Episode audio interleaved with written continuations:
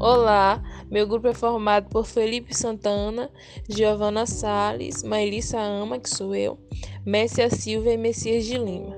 Então, ficamos responsáveis pelo tema patrimonialismo. Iremos iniciar o nosso trabalho com uma reportagem que servirá de referência para a apresentação do nosso tema.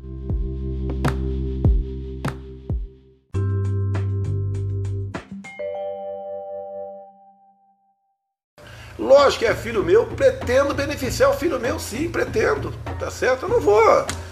Se eu puder dar um filé mignon ao meu filho, eu dou, mas não tem nada a ver com filé mignon essa história aí, nada a ver. É realmente nós aprofundarmos um, um relacionamento com um país que é a maior potência econômica e militar do mundo. Eduardo Bolsonaro está cada vez mais próximo de se tornar o embaixador brasileiro nos Estados Unidos. Depois de ter sido indicado pelo presidente Jair Bolsonaro, o nome de Eduardo já foi até elogiado pelo presidente americano Donald Trump. Well, I know his son. I find his son to be outstanding. He's a brilliant, wonderful young man. I'm very happy he appointed him. I think it's a great appointment. Faltam apenas procedimentos burocráticos para que o deputado federal seja oficialmente nomeado. Mas qual é toda a polêmica em torno da indicação do filho do presidente? Bom, é exatamente essa. Eduardo foi indicado pelo seu próprio pai, Jair, presidente do Brasil. Imediatamente começou-se a discutir se a indicação configurava nepotismo, inclusive entre apoiadores do governo.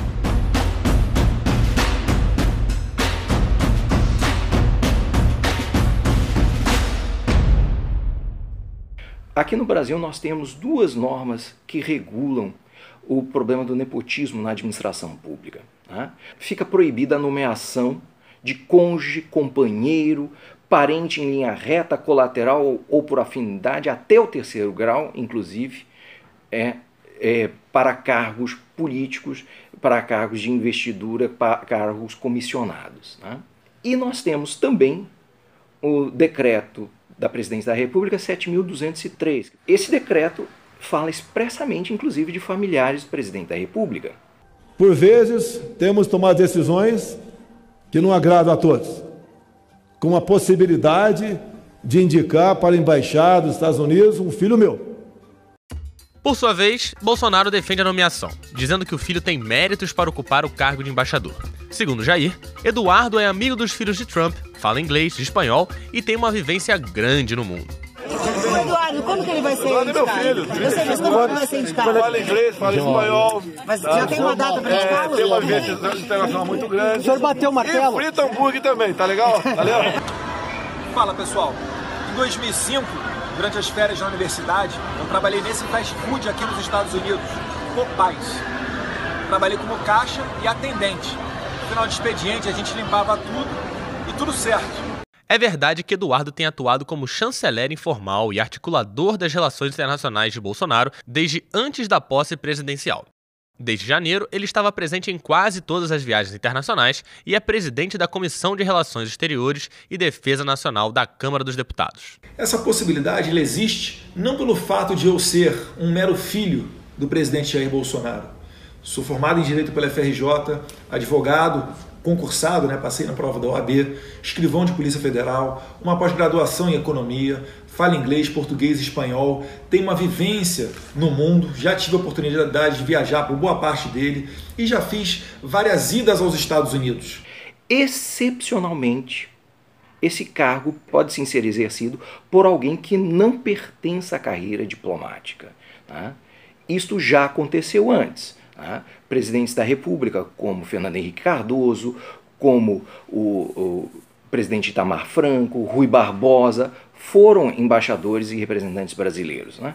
Então, isto ocorre. Então, em princípio, não é pelo fato do deputado não pertencer à carreira diplomática que isso pode vir a ser um problema.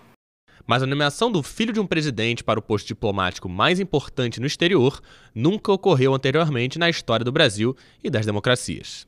Olha, seria algo inédito, sem precedente, para democracias. É algo impensável para um país como a França a nomeação de um filho de um presidente para ser embaixador em Washington. É impensável na Alemanha, é impensável na Holanda, é impensável na Suécia, é impensável no Canadá, é impensável em qualquer democracia séria do planeta. O único caso é de uma ditadura extremista religiosa que pertence a uma família. A Arábia Saudita pertence à família Saud. Para você chegar ao posto de embaixador em Washington, não é só a embaixada mais estratégica do Brasil, é o auge, o posto mais importante da carreira diplomática abaixo de chanceler.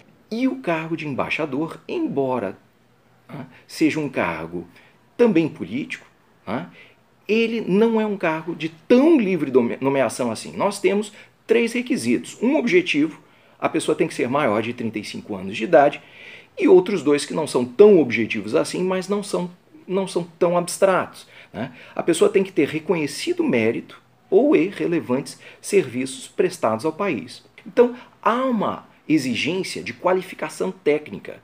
É, qualificação essa que acho um, tanto complicado de ser aplicado ao deputado federal Eduardo Bolsonaro. Com o aceite de Washington, o chamado Agreement, e aprovado o nome de Eduardo também pela Comissão de Relações Exteriores do Senado, a indicação vai a voto para todo o plenário.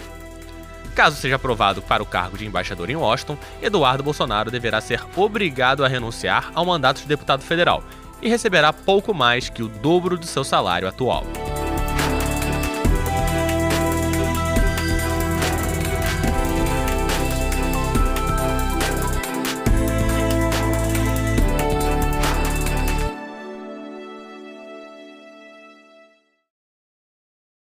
Olá a todos, meu nome é Felipe Santana e estarei aqui explicando o motivo desta reportagem ter sido escolhida para referência no nosso podcast.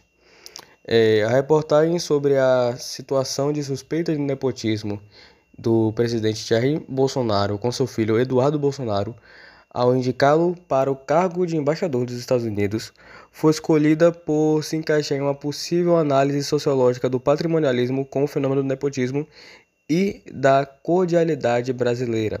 Além disto, a reportagem possui explicações sobre como funciona o nepotismo e como a, esta prática é inadequada.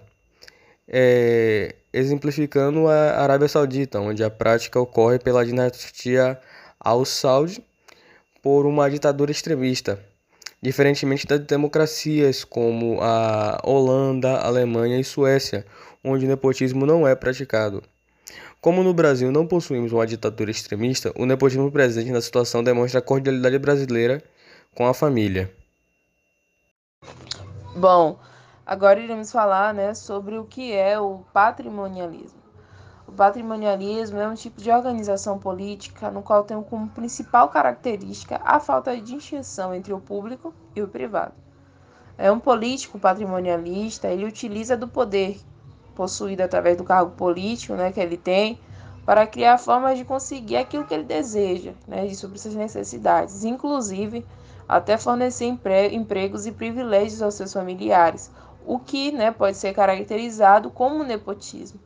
O nepotismo é uma das características também do patrimonialismo e que sabemos que é muito presente na estrutura política brasileira.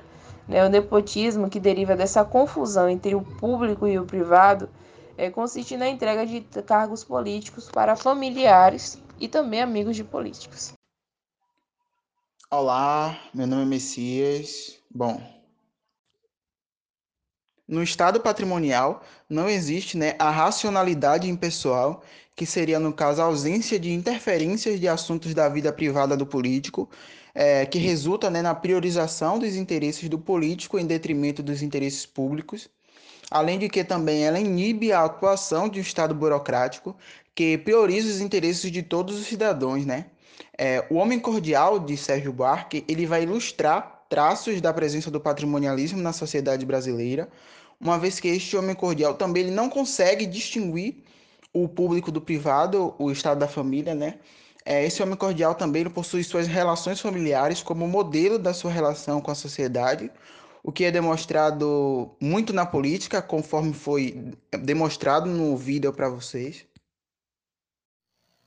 Meu nome é Messia Silva e eu vou falar um pouco sobre o que diz o autor Sérgio Buarque de Holanda sobre o patrimonialismo. Sérgio Buarque de Holanda, escritor, historiador e sociólogo brasileiro, foi um dos primeiros autores a citar e explicar o patrimonialismo para caracterizar a estrutura política brasileira, o que ocorreu em seu livro nomeado Raízes do Brasil. De acordo com o sociólogo, o patrimonialismo se relaciona com o que ele chamou de homem cordial. O homem cordial é descrito como aquele que utiliza dos valores originados da sua família como base dos seus atos perante a sociedade, além de utilizar as suas relações familiares como modelo da sua relação com esta sociedade, dessa forma fazendo com que não se consiga distinguir o âmbito público do privado. Essa estrutura social formada por laços afetivos e sanguíneos foi a responsável por mudar as instituições políticas e sociais brasileiras. Meu nome é Giovana Silva Sales e eu vou dar continuação ao conceito citado por Messia sobre o que diz Sérgio Buarque de Holanda sobre o patrimonialismo. É, a influência desses contatos formados pelos laços sanguíneos e de coração foi inquestionável neste período. A partir desta ideia, os brasileiros começaram a tratar os assuntos do Estado de modo pessoal, ou seja, começaram a confundir o público com o privado. Neste momento surge a apropriação do Estado, isto é, a utilização do bem público para enriquecimento individual. Segundo Sérgio Buarque de Holanda, na vida pública, o homem brasileiro não se utiliza da diferença entre interesse coletivo e interesse privado. O homem brasileiro trata a gestão pública a partir de interesses particulares, além que consideram que as funções e benefícios que lhe foram concedidos são direitos pessoais conquistados, e que por isso podem se apropriar totalmente e livremente desses benefícios. A própria escolha dos homens que ficarão responsáveis pelas funções públicas acontece através de acordos na confiança pessoal. Ou seja, os candidatos não são avaliados conforme merecem e de acordo com suas capacidades. Bom, é, agora eu irei explicar por que e como esta situação se encaixa em uma análise sociológica. É, o caso presente no vídeo é, retrata um dos fenômenos do patrimonialismo, o nepotismo é, onde podemos analisar as falas do presidente Jair Bolsonaro. É, pretendo beneficiar filho meu, sim, ao indicar o filho, Eduardo Bolsonaro, para embaixador dos Estados Unidos, além das falas ditas pelo ex-presidente Donald Trump dos Estados Unidos, é, se referindo a Eduardo Bolsonaro apenas por ser filho do presidente Jair Messias Bolsonaro, e não pela sua experiência ou capacidade. A fala dita Conheço o filho dele, ele é um bom rapaz. É, com isso, podemos analisar sociologicamente como patrimonialismo, onde se confunde a esfera política privada com a pública para benefício próprio, sendo o nepotismo uma técnica para beneficiar com cargos políticos pessoas ao seu redor, como amigos, parentes ou até mesmo terceiros para o alto benefício da situação. Além disto, esta prática afeta outras pessoas que possuem capacidade ou almejam tal cargo. É, o presidente Jair Bolsonaro beneficia seu próprio filho, parente de linhagem direta, com o cargo de embaixador do, de, dos Estados Unidos, configurando o nepotismo, confundindo a esfera familiar com a esfera política privada. Através disto, é, podemos concluir que a reportagem da situação em questão se encaixa com facilidade em uma análise sociológica do patrimonialismo e nepotismo na política brasileira.